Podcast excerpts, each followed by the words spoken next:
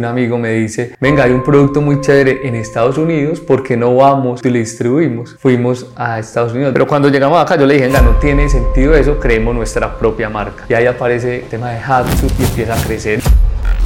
Hola, mi nombre es Pedro Miquelsen, soy el fundador de Armatura. Y les quiero dar la bienvenida a nuestro podcast. Construye tu mejor versión. Como marca, les queremos transmitir el siguiente mensaje. Una mentalidad fuerte es el activo más importante que cualquier persona puede desarrollar. Por eso creamos este espacio, para entrevistar personas que admiramos y así inspirarlos a ustedes a construir su mejor versión.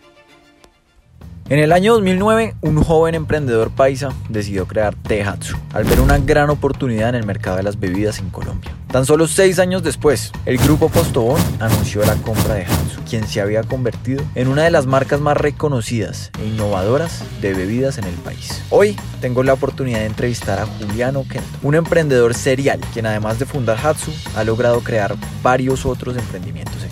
Admiro a Julián por su sabiduría, su filosofía de vida y su visión empresarial. Qué chévere tenerte en este podcast, Julián, y muchas gracias por acompañarnos. Muchas gracias, Pedro, por la invitación. Para mí es un placer acá poder estar contigo y tejer conversación, como se dice, tejer pensamiento. Bueno, no, muy bacano. Oye, quiero arrancar el podcast con un tema que a mí me fascina y es el fútbol. Me acuerdo mucho que en esa charla hablaste de que tú jugaste fútbol profesional, hiciste todo un proceso de divisiones inferiores y me da mucha curiosidad eso cómo afectó tu carrera como emprendedor. Sí, el fútbol digamos es uno de los episodios o épocas que marcó profundamente mi historia en el emprendimiento. Porque mira, Pedro, que para poder uno jugar eh, de titular tenía que hacer unos temas específicos de esfuerzo, entrenarse, sobreentrenarse, comer bien, no salir los fines de semana. Yo desde muy chiquito empecé a jugar fútbol, desde los 7, 8 años, en una escuela que, que llamaba Marroquín. Luego mi, mi, mi, colegio, un colegio jesuita, el San Ignacio de Loyola, inculcaban mucho los deportes. Y ya cuando estaba en noveno, digamos, tuve un acercamiento con las divisiones inferiores del Medellín. Y entonces le dije pues a la rectora, al vicerrector allá, y me dieron un permiso para llegar todos los días al colegio a las 11 de la mañana. Fue difícil en realidad porque el mundo del fútbol es un mundo donde eh, en el caso mío yo no estaba acostumbrado a ver esas realidades tan diferentes, ¿cierto? De las personas, un mundo de mucha carencia. Allá eh, hubo momentos complejo, ¿cierto? Para poder entrar ahí todo el cuento. Eh, pero yo creo que uno siendo uno, innatamente salía lo del liderazgo, yo era defensa, entonces para mí era eh, muy fácil, pues como hablar, como decir, como todo. Digamos, con esa determinación pude ir avanzando. El fútbol es muy bonito y el deporte en realidad, pues lo forma uno, lo aleja de todos los vicios, de esas eh, adicciones, en fin, digamos que todo eso fue es lo que marcó el fútbol en mí. Y entonces, ¿cómo se conecta? O sea, ¿quieres ser futbolista?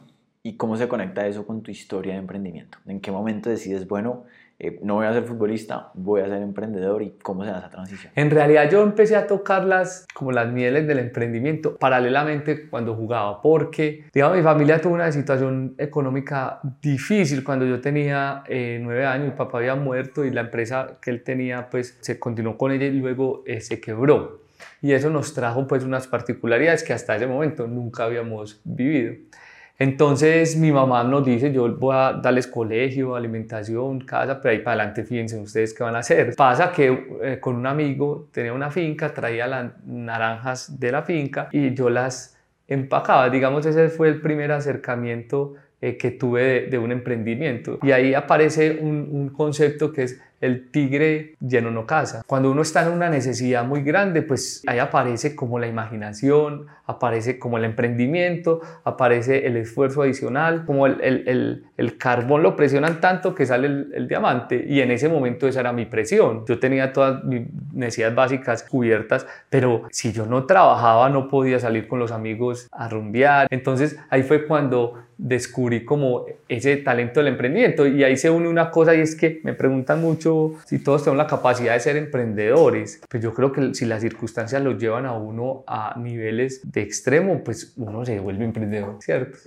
Y luego ya dejo de jugar fútbol por unas lesiones, empiezo a trabajar en una compañía familiar y ahí aparece un poquitico la historia de, de Hatsu que un amigo me dice, venga, hay un producto muy chévere en Estados Unidos, ¿por qué no vamos por ese producto y lo distribuimos. Hicimos todo el plan de negocio, todo. Fuimos a Estados Unidos. Pero cuando llegamos acá, yo le dije, venga, no tiene sentido eso, creemos nuestra propia marca. Y ahí aparece como el tema de Hatsu, que lo empezamos a tejer y empieza a crecer y la historia pues que de alguna manera ya se conoce. ¿Por qué Hatsu y de dónde nace el nombre? Hatsu significa principio de algo en japonés. Principio de algo. Compré un diccionario japonés. ¿Por qué japonés? Porque obviamente el té viene de Oriente buscaba que fuera de dos sílabas y, y, así surgió, dijimos, nos gusta, puro feeling, pura intuición y avanzamos con ese nombre. Y la botella me da mucha curiosidad, yo me acuerdo que cuando, cuando llegó la botella me daba mucha risa porque habían sitios donde la decoración del restaurante eran las botellas de Hatsu ahí atrás. El moldecito fue, quedó súper bonito y ya yo creo que impactó profundamente fue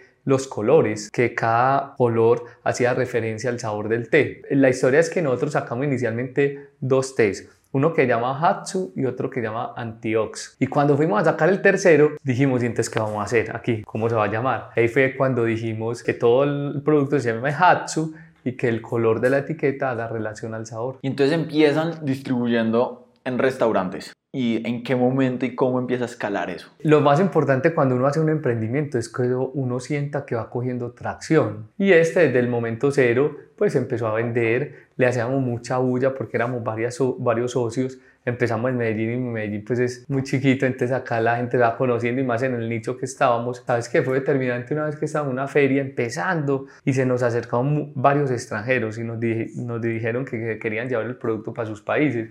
Y eso para mí fue muy como inspirador, porque yo dije, el producto, pues estamos logrando lo que queríamos y es que el producto se viera bien acá, pero en cualquier parte del mundo y eso se percibía. Tú levantaste plata, levantaste algo de inversión para poder arrancar con el proyecto y conseguiste unos socios iniciales. Cuéntanos un poquito acerca de ese proceso, porque muchos emprendedores eh, cuando están empezando tienen el dilema de consigo algo de inversión, no consigo algo de inversión y crezco de forma rentable. Voy a eh, contar la historia que pasó en ese momento. Nosotros lo primero eh, identificamos una oportunidad muy clara. Si ustedes recuerdan, en el momento estaba Mr. T, Lipton y Nestlé, todos con sabor a limón y durazno. Nosotros lo que dijimos, venga, hay una tendencia muy grande en salud y bienestar. El té pues está em, empezando a, a, posicionarse y ennichémonos con un producto con unos insumos o materias primas más sofisticadas, más contenido de té y unos sabores diferentes. Eh, hagámoslo en base al diseño, o sea, que sea muy bonito. Eso fue la oportunidad que vimos. Mucha gente tiene ideas, pero hasta ahí se queda, y hasta ahí se queda.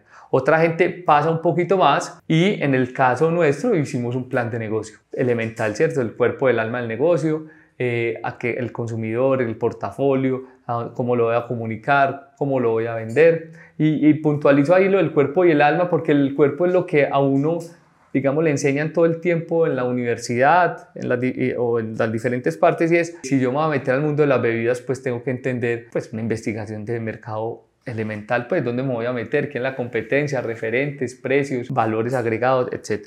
Y si yo fuera a montar, ese es todo el cuerpo, y si yo fuera a montar ese negocio, como en qué procesos incurriría esa empresa en detalle. A veces descuidamos mucho el alma y el alma es muy importante porque el alma también hay que construirlo y hay que tejerlo. ¿El alma qué es? Es una sumatoria de cosas. Como saludo al presidente de una empresa, pero también cómo saludo a la que sirve los tintos, cómo respondo frente a un problema, cómo doy gracias, cómo pido un favor, cómo eh, empatizo con los clientes. Se construye con puros detalles. Ese es, e, ese es el alma. Y eh, después de esa oportunidad y estructurar un modelo de negocio, eso nos arrojó que eso necesita una plata. Y en ese caso, uno, la plata uno la puede conseguir de tres formas. O la pone uno, o la pide prestada, o llama socios. Y nosotros en ese momento eh, llamamos fue amigos y familiares con una estrategia y es que fueran muchos, o sea, nosotros no vendíamos más de un 1%, sino 0.5, 0.25 tales, para que el bozado fuera muy rápido, vendimos el 30%. Y ahí entró la plata y nosotros también pusimos eh, y ahí empezó. Mucha gente se queda hasta ahí, contiene muchas cosas un plan de negocios. Entonces uno dice, entonces hay que pensar en todo porque si no, no monto el negocio. Hay gente que se tira al agua de una. ¿Cierto? Y se puede estrellar o sale. Hay otra gente que lo piensa un poquito más. Yo lo que digo es que uno tiene que saber hasta dónde van los planes de negocio. Y después de eso sigue la implementación que es muy compleja a veces. Eso genera muchos miedos. No, esa, esa analogía que tú usas, yo te la escuché por primera vez en el 2018 y se me quedó grabada y yo la repito mucho en reuniones y es las empresas tienen cuerpo y tienen alma. El cuerpo es toda la parte administrativa, cómo funciona la empresa y pues, o sea, si no hay cuerpo, no, no funciona, ¿cierto? Eh, y el alma, toda la parte creativa y, y entonces un cuerpo sin alma, muy aburrido. Un alma sin cuerpo no funciona. Entonces esa analogía a mí se me quedó marcada. ¿En qué momento te das cuenta que están construyendo algo increíble? O sea, que, creo que cuando uno se lanza, uno dice, como tú dices, uno tiene un plan de negocios y uno sale y dice, tengo toda la fe que esto va a funcionar, pero de pronto llega un momento donde Ay, pucha, esto pegó. No, eso no lo fuimos a las ventas, indudablemente, porque cada año duplicábamos o triplicábamos la empresa es cierto, en ventas, un esfuerzo muy grande económico, imagínate con bancos poniendo plata, todo eso. Crecer duele, pero así nos dábamos cuenta que estábamos haciendo, eh, digamos, algo bonito. Y eh, le poníamos mucha atención, mucha atención al tema de la marca, o sea, cuidándola, que fuera una marca cercana, que fuera inspiradora, que fuera una marca informada. Le trabajábamos un montón y no dejábamos que ningún detalle suelto, ¿cierto? Porque finalmente creíamos que ese era el valor de nosotros. Y, creo que construyeron una de las marcas como más innovadoras y, y, más bacanas que, que, se han visto en Colombia, especialmente pues como en el sector de bebidas y alimentos en los últimos, no sé, 20 años, me atrevo a decir. ¿Cuáles fueron las claves para construir esa marca y cómo se construye una marca en tu opinión? Mira, una marca hay que construirla Primero, con una capacidad de sueño grande, o sea, vamos a con una capacidad de soñar, mucha dedicación, mucho esfuerzo, siendo coherente, porque es que al final uno es, esa marca, pues es la energía uno puesta ahí. Digamos así, hay una anécdota que cuando llegamos a, al grupo Posto nos decían que porque el Top of Heart y, y el Love Mark está tan, pues los indicadores marcaban tan altos o bien. Y entonces decíamos que practicábamos o le poníamos mucha atención al tema del alma. Y el tema del alma es el tema del ser, el tema energético, el tema, pues es como todo eso. Y entonces contábamos pues que no solo es que se vea muy bonito un post, sino eso que te acaba de decir ahora, es mi energía puesta al servicio del producto o servicio eh, que tenemos y en eso trabajamos un montón. Me querías comentar algo acerca del miedo, que me parece muy interesante que, que lo discutamos porque creo que el miedo definitivamente a veces frena a muchas personas que dicen es que quiero emprender, pero me da miedo. Y también, algo muy importante, la ejecución. Lo que tú decías, yo creo que buenas ideas tiene mucha gente, pero hay una diferencia entre la gente que sale y las ejecuta y que se quedan como buenas ideas y mueren así. Siempre las buenas ideas son buscadas por el dinero. Siempre. Cuando usted tiene una idea, una buena idea, la hace en una buena presentación, en un buen empaque, por así decirlo, una cosa bonita, usted es capaz de persuadir muy fácil a un inversionista. Estoy diciendo, ya está la primera etapa, necesitamos esto para esto. Siempre las buenas ideas son buscadas por el dinero. Por eso es que uno no se puede quedar en que si no tengo plata no hago emprendimiento. Lo otro es que el emprendimiento genera mucho miedo. hay dos tipos de emprendimiento. Un emprendimiento desde la abundancia y hay emprendimientos desde la carencia. El emprendimiento desde la abundancia se ve mucho en los intraemprendimientos, por ejemplo, en empresas que tienen pues, mucho dinero y entonces cogen un líder, sacan un líder de, de cualquier unidad de negocio, cualquier y le dicen, venga, tiene esta plata, vamos a apostarle a esto y salen, y, y salen muy bien. Otro tipo de emprendimiento de la abundancia es cuando uno va a empezar y tiene pues, las cuentas llenas, que le casan a un inversionista duro y hágale y usted ya ya maniobra con eso. Pero todo el mundo no tiene esas dos posibilidades. Hay otra, otro tema, otro tipo de emprendimiento que es el emprendimiento de la carencia. Pucha, eh, no tengo, tengo que avanzar, esto todavía la gente no cree en esto, tengo que darle, ¿cierto? Demostrar que esto avanza y seguramente llega un punto, ahí sí van a creer. Y eso le pasa a mucha gente. Entonces, uno cuando va a implementar un modelo de negocio, un emprendimiento, se generan miedos. El primero, las personas que más lo bloquean a uno son los que probablemente más lo bloquean a uno son los que más lo quieren. Lo quieren tanto a uno que no lo quieren ver en incertidumbre. Eso es lo que pasa. Los papás, los hermanos, los tíos, los amigos. ¿Para qué vas a hacer eso, por Dios? Porque el emprendimiento genera, vuelvo insisto, mucha incertidumbre. Otro de los miedos es que el emprendimiento lo pone a uno muy fácil en evidencia de fracaso. En las empresas diferentes, por eso es que los emprendimientos en las empresas son, tan lentos a veces, porque es que no se toman decisiones rápido. Pero ¿por qué no se toman decisiones rápido? Porque todo el mundo está cuidando su en seguridad en el empleo. Pues yo que me voy a poner a, a, arriesgar. Todo el mundo está cuidando su estabilidad. Entonces no, no se toman decisiones. se toman decisiones es en grupo y esas decisiones en grupo ponen a todos de acuerdo. Es un problema. En cambio, en el emprendimiento, usted empieza con un amigo, ustedes dos son los que toman las decisiones. Si uno se equivoca, lo pone en evidencia muy fácil de fracaso. Y muera del susto cuando saca otra idea y otra vez fracasa.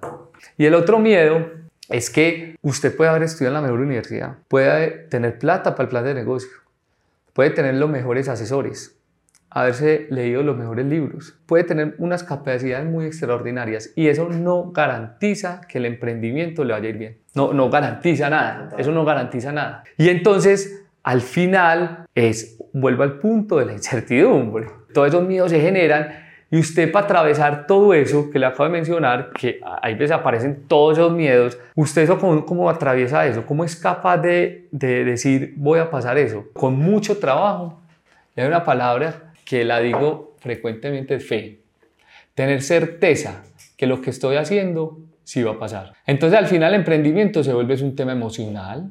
Usted tiene que lidiar con su idea, con todos esos miedos eh, con unas caídas emocionales gigantes, que si usted no está bien por dentro, eso hace que usted estalle y ahí empiezan las depresiones, ahí empiezan los problemas familiares, ahí empieza la descomposición, ahí empieza el desequilibrio, ahí uno está muerto, está en la lona como se dice. Por eso es tan importante trabajar para adentro, ¿cierto? Mi mundo interior refleja mi mundo exterior.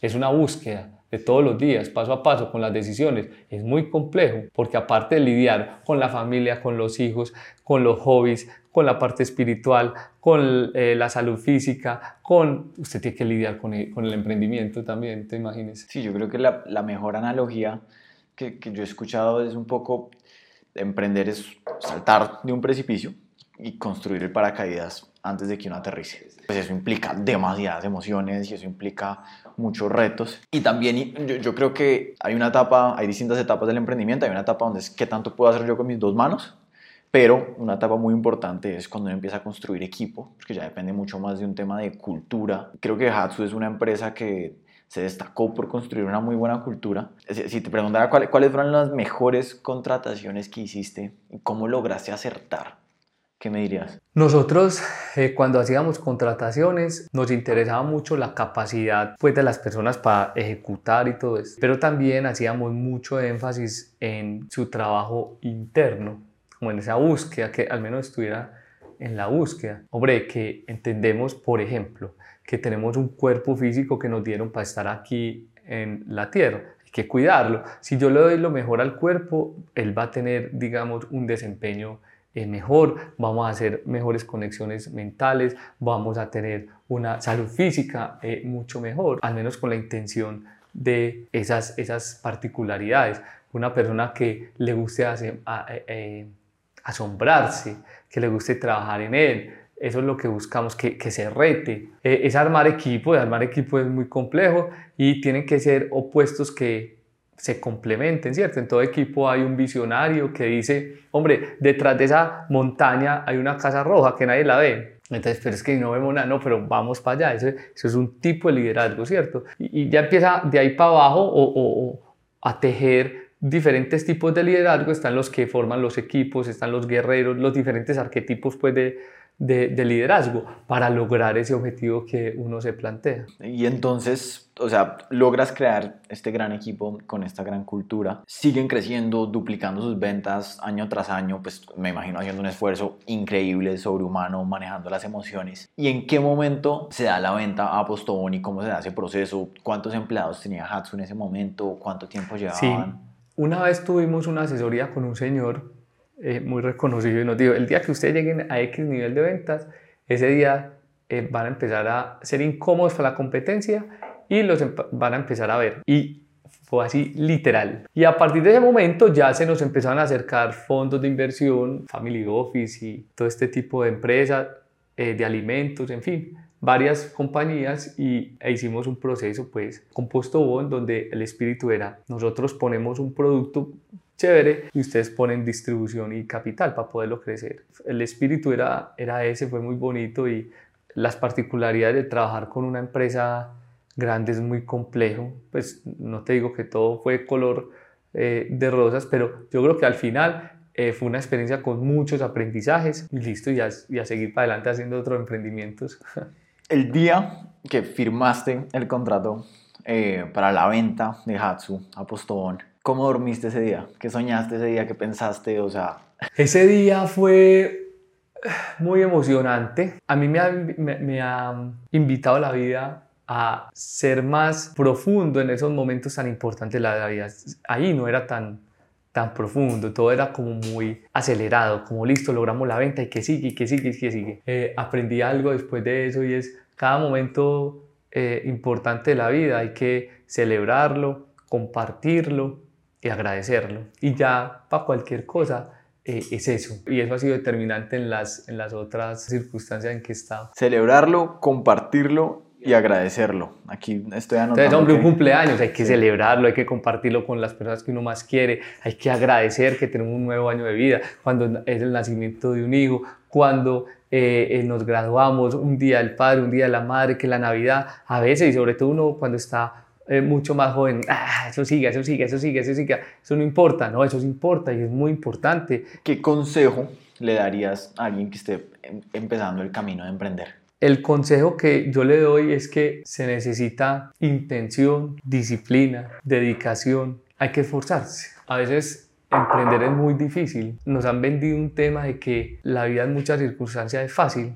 y yo creo que hemos visto a través de la historia diferentes personajes, diferentes empresas que hacen un doble esfuerzo y esas personas son las que, digamos, logran resultados extraordinarios. También les digo a las personas que van a empezar este tema del emprendimiento que es muy importante trabajar para adentro a través de lo que quieran, pero entender que podemos potencializar nuestra energía, que cuando potencializamos nuestra energía nos volvemos más conscientes, nos damos cuenta. Cuando potencializamos nuestra energía, quitamos de nuestra vida las adicciones, esas cosas que, que cada, uno, cada uno tiene sus luchas y son muy difíciles. Las luchas al alcohol, las luchas a las diferentes adicciones, que la lucha al sexo, que la lucha a las drogas, que la lucha a simplemente comerse las uñas, que la lucha a la comida, mis relaciones familiares. Por eso es tan importante trabajar para adentro, porque si yo estoy ordenado adentro, eso se, verá, se va a ver afuera. Y ahí es cuando empiezan los mensajes y los mensajeros con los cuales hay que estar súper atentos, que si uno está súper atento a eso, la vida le va marcando el camino. Sí, o sea, aquí anoté en mayúsculas trabajar para adentro, porque creo que es algo muy importante. Eh, yo creo que muchas personas sobreestiman eh, los hard skills, que son las habilidades eh, muy numéricas, que, que, son muy importantes y preciso lo que hablábamos, pues eso hace el cuerpo, pero también es muy importante como, o sea, toda esa búsqueda interior y de verdad entender el propósito. Steve Jobs dice algo que me gusta mucho y es, vea, emprender es tan difícil que si usted no hace algo que lo apasione profundamente, lo más probable es que en algún momento terminen tirando la toalla. Y entonces, o sea, te quiero preguntar, porque me, hablaste que ahí mismo se dio la venta de Hatsu, tú ya estabas pensando, bueno, entonces, ¿qué sigue y cómo vamos a seguir y para dónde vamos en este momento? ¿Qué sigue para Julián? No, bueno, a mí en realidad me gusta mucho el tema del emprendimiento. Yo no soy gerente, yo sirvo es para empezar cosas y darle fuerza a eso al principio. Y nos lo muestra la naturaleza. Eh, hay que arar la tierra, prepararla, sembrar la semilla. Y la semilla, para que nazca, siempre toma tiempo. Unos árboles más grandes que otros, pero toma tiempo. A veces como uno como emprendedor quiere que las cosas salgan muy rápido. Toman tiempo. Y ahí es cuando aparece un concepto, es eh, la lucha del emprendedor es entre la libertad y la estabilidad. Eh, los empleados claramente tienen mucha estabilidad a cambio de libertad. Los autoempleados, que sabemos, tienen mucha libertad a cambio de estabilidad. Los inversionistas tienen las dos, pero los emprendedores saben que existen las dos, no quieren renunciar a ninguna de ellas. Pero en lo que nos equivocamos es que no entendemos que toma tiempo. ¿Cuánto fue el tiempo que, se, que, que te demoraste en Hatsu? Seis años. Seis años. Seis años. En Toy, que es el negocio que tengo mi esposa, siete años se demoró para salir. Entonces ahí me hace una pregunta a veces, es ¿en qué momento decir no voy más con este negocio? Y yo dar una respuesta un poco light y es el corazón sabe. Por eso es tan importante trabajar para adentro. Entonces, me, me, hablas de este emprendimiento que, que, tienes con tu esposa. Eh, cuéntame de otras empresas, porque es que, o sea, lo que me sorprende mucho es que tú eres lo, que se conoce como un emprendedor serial. Tú mismo lo dijiste, a ti te gusta es empezar, pero ya la parte de gerenciar no te gusta tanto. Cuéntame un poco ¿Qué otras empresas has salido a montar? Yo soy capaz de dar la fuerza, hacer conexiones y tener fe, ayudarle a la persona a tener fe para que eso salga. Tú dices, allá queda la casita roja, vamos detrás de la montaña. ¿Pero cuál? Vamos para allá, hágale Y no se ve, pero vamos para allá. Vamos para allá. Y, y se necesita una fuerza interna al principio. A veces eh, uno quiere tener todo muy ordenado, pero al principio no es así. Y entonces he tenido varias iniciativas con amigos que hagamos esto y la sacamos y ya después o ellos se quedan con eso. Bueno, con mi esposa trabajaba en Punto Blanco, mi Jeff. Eh, y yo le dije, ven gorda, hagamos un emprendimiento. Hicimos Toy, que ahora, digamos, es muy linda esa empresa. Y así, actualmente estoy en un emprendimiento, es vendiendo la membresía exequial en Estados Unidos y México. Se llama eh, Plenitud, Grupo Plenitud. En este momento estoy en eso como dedicándole porque modelo de suscripción es lo que mucha gente desearía y ahí lo tenemos pues en función de la muerte. Entonces le estamos metiendo mucho a eso. Algo que me gustó mucho de, de lo que hablabas anteriormente es que yo creo que eh, a nosotros nos enseñan que el fracaso es malo. Es algo que viene mucho desde nuestra educación cierto si te va mal en un examen entonces lo hiciste mal y muy mal por ti. Y en el emprendimiento funciona al revés porque a veces es como, bueno, pues te va a aprender a los totazos. Entonces, como, como, como va a aprender a los totazos, pues entonces el fracaso de cierta forma es bueno porque le permite a usted crecer y le permite a usted aprender. Claro. ¿Qué emprendimiento que hayas empezado o, alguna historia relacionada con tu historia como emprendedor que tú digas, oiga, aprendí a través del fracaso? Te cuento anécdotas. Teníamos una refinadora de aceite, nada que ver pues con, con consumo masivo y eso. Y detalles, la contabilidad no estaba al día nunca. Entonces nosotros preguntamos después de tres meses, la contabilidad no, no está, que es que falta ajustar esto. Yo creo firmemente que la contabilidad tiene que estar los 10 primeros 10 para y financiero y uno tomar decisiones de cómo va la empresa, pero realmente. Y ahí nos quebramos en esa empresa y después empiezan a salir todos los ajustes de contabilidad. Y digamos que eso fue eh, muy complejo en ese sentido. Otra cosa importante es que uno tiene que lograr apretar como la vaquita que le la, la, leche. Y ya después, cuando eso esté consolidado, ya sí empezar a hacer otras cosas. Es muy importante consolidar. Y a una persona como yo, eso al principio era muy difícil porque yo veo oportunidades muy fácilmente. Vamos a trabajar entonces en eso. Entonces uno se puede distraer muy fácilmente. Eso es lo que pasa. Entonces foco. El foco es supremamente claro y determinante para que algo salga. Sí, Warren Buffett dice que gran parte del éxito no está en uno decir qué sí hacer, sino en qué decir no hacer, porque por cada no que uno da, uno puede dar otros sí. Entonces es muy importante como el foco, foco, foco. Hablemos un poco de cómo es un día típico tuyo. Me levanto temprano, ¿cierto? Yo soy casado, tengo dos hijos, de 8 y 6 años. Yo me levanto muy temprano, mi fuerza, mi tal, me la dan dos, pues me la da el ejercicio, yo practico chikun y hago meditación muy juicioso todos los días. ¿Practicas chikun? Y sí, chikun son artes marciales en función de la energía, ¿cierto? El movimiento de la energía. Entonces practico eso, practico meditación, para 45 minutos, una hora, todos los días, a las todos los 4, 4 y media, 5 de la mañana, dependiendo de la hora del gimnasio. Monto spinning y, y, hago gimnasio con mi esposa. Y es un día, no, de mucho trabajo, pues yo le doy duro a eso. Pues a mí me gusta y me reúno con gente y conversaciones. Le dedico mucho al tiempo, como mucho tiempo, perdón, al tema de conexión espiritual, por así decirlo. ¿Cierto? Conexión energética. A eso le dedico mucho tiempo y ya llego de trabajar 6 de la tarde, 7 y me acuesto por a las 10, 11 de la noche.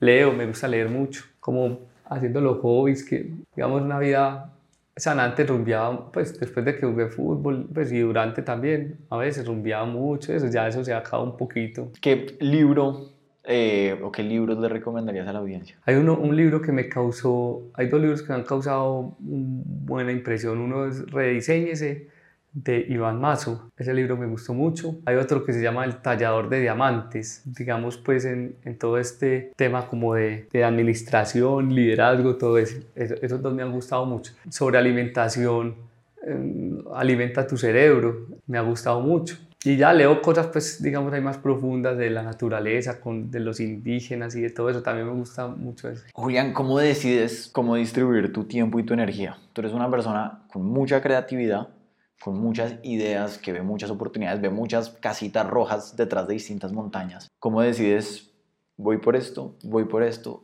por esta no voy? Me cuesta un montón decir que no. Sabes que mi polo a tierra mi esposa, porque por las noches eh, le digo, gorda, mira, eh, esta, me contaron esta idea, tata Julián. En serio, ¿qué más vas a inventar? Entonces, ella es el pueblo a tierra.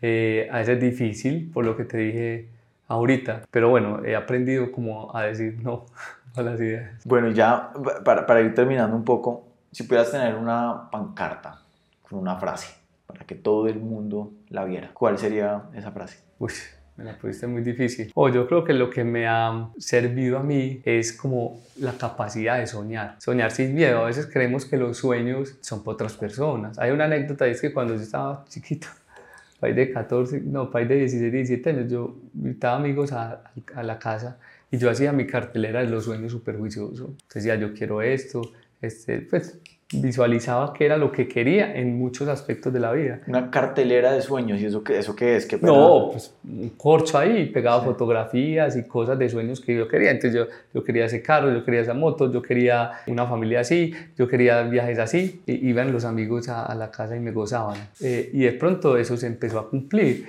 Entonces yo creo que todos tenemos la capacidad de soñar, estemos en la posición que estemos, no importa, pero ¿por qué no? Se vale soñar. Y eso ha, marcado mi vida profundamente. Listo, no, perfecto, Julián. Muchas gracias por tu tiempo hoy, muchas gracias por estar con nosotros en el podcast de Construye tu mejor versión. Oh, muchas gracias, pero a vos y ojalá les guste bastante esta conversada.